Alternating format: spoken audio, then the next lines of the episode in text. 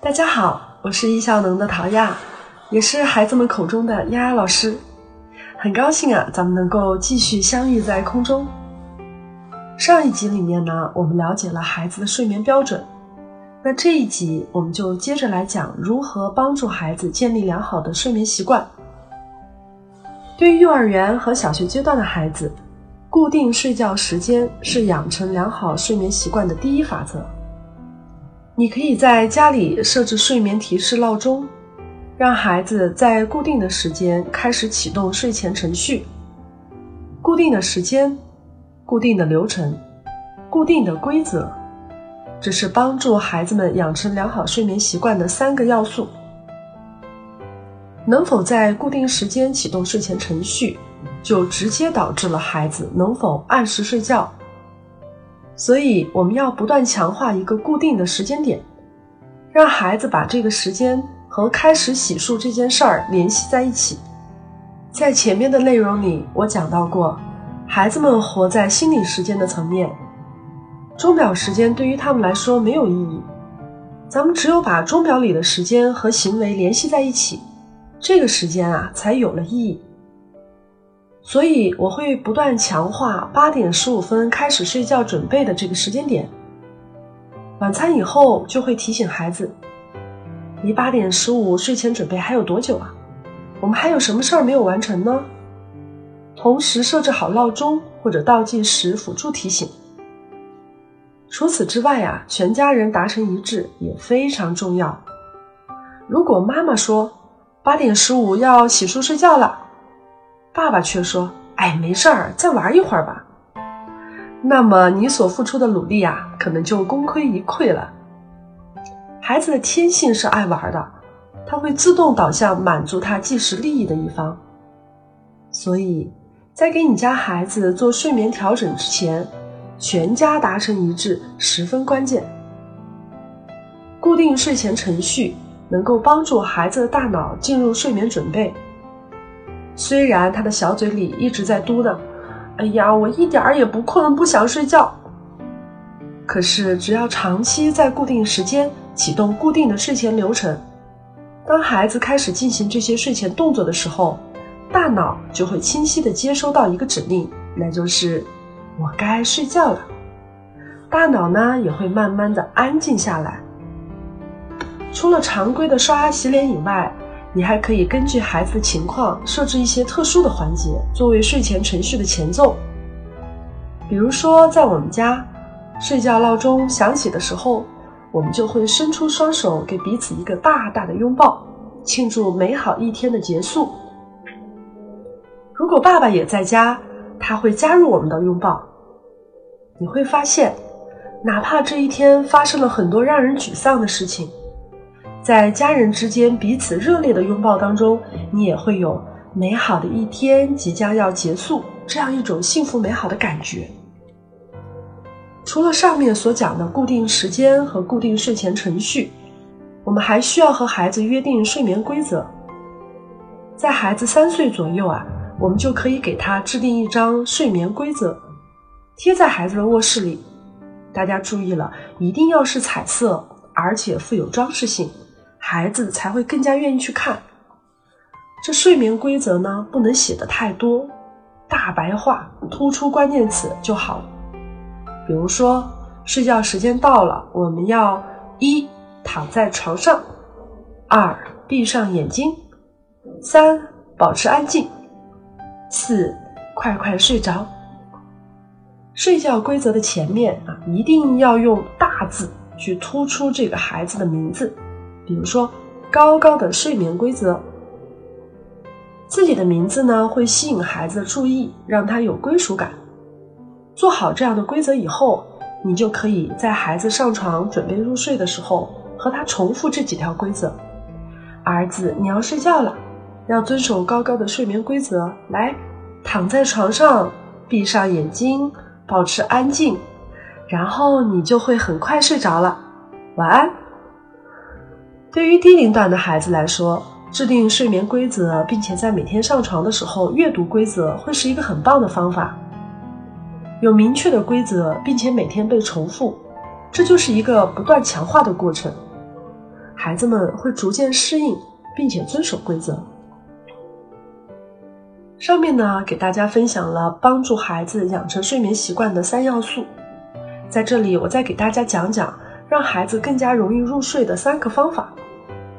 其实这三个方法很简单，总结一下也就六个字：累了、安静，还有放松。怎么样才能让孩子感觉到累呢？要让孩子到了睡觉时间就感到累。最简单的方式啊，就是让他每天同一时间起床，并且在一天当中保持合适的运动量。精力充沛的运动需要消耗大量的体能。关于运动的内容，在后面我还有专门的章节给大家讲解。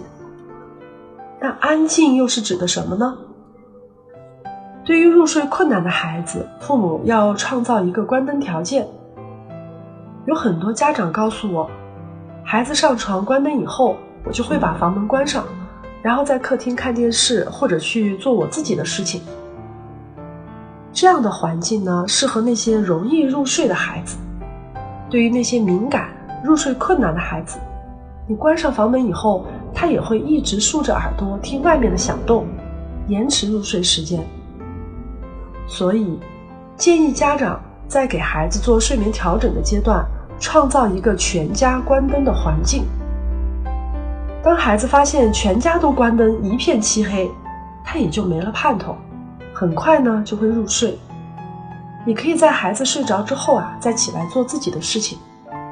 当然了，如果你也能够睡着，那也可以和孩子一起入睡，把你的事情改到早上来做。你会发现自己的精力更加充沛，在早上没有人打扰的环境里，也更加专注，更加高效。有的家长就跟我反馈说，自己二十多年晚睡晚起的习惯，在陪孩子调整睡眠的时候，居然自己也被调整过来，是不是很神奇呢？大家不用担心孩子睡得早，家里就要关灯的问题。我现在讲的是睡眠调整的阶段，针对的也是那些以往睡眠不规律、入睡困难的孩子，并不是让大家一直都跟孩子一起九点前睡觉。习惯的调整，它会有一个阻力衰减的过程。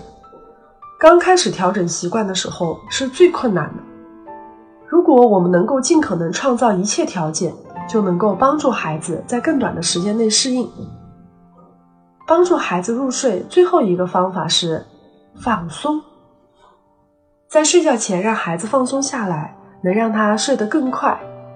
这放松的物质条件有很多。比如说，一天的运动之后泡个热水澡，能让孩子身体得到放松；或者在睡前播放轻柔的催眠音乐，也能够有效的缓解紧张。我家儿子就一直在使用睡前音乐的方式帮助他入睡。睡眠音乐不仅能够让孩子放松，还能作为一种噪音的遮掩。在家人还没有睡觉的时候啊，它能够抵消家里的一些小的响动。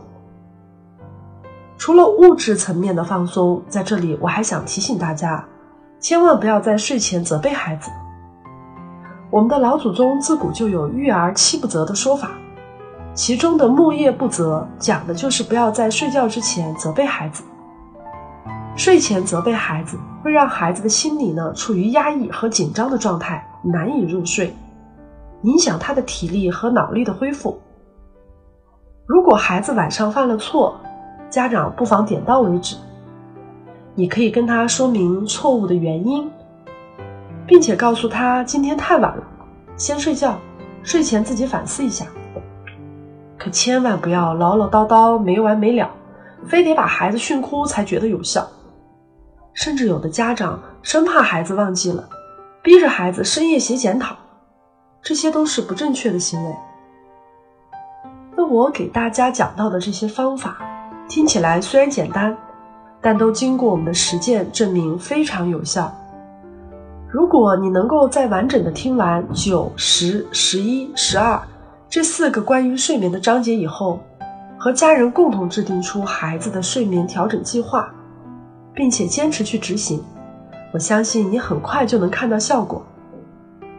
当正确的教育方法在孩子面前以失败告终，一般都不是方法本身的失败，而是父母执行这个方法的决心有所动摇。所以，希望你能够下定决心行动起来，改善孩子睡眠状况。我也期待你在践行我所讲授的这些方法过程中，把你的体会还有感受反馈给我。你可以通过在节目下方留言，这样我就能看到。这也是对我持续录播节目最好的鼓励。亲子同修的路上，各位家长朋友，你们也别忘了要关注自己。父母的高度才是孩子的起点，让我们做好自己的同时，陪伴孩子去成长。关于成人时间管理的内容，可以在喜马拉雅上搜索“易效能”，容易的易加效能两个字，选择叶武兵时间管理一百讲。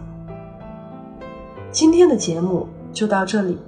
如果你觉得我的节目对你有所帮助，希望你能够把它分享出去。所谓赠人玫瑰，手有余香。你的分享可能会帮助那些和你有着同样教育困惑的家长。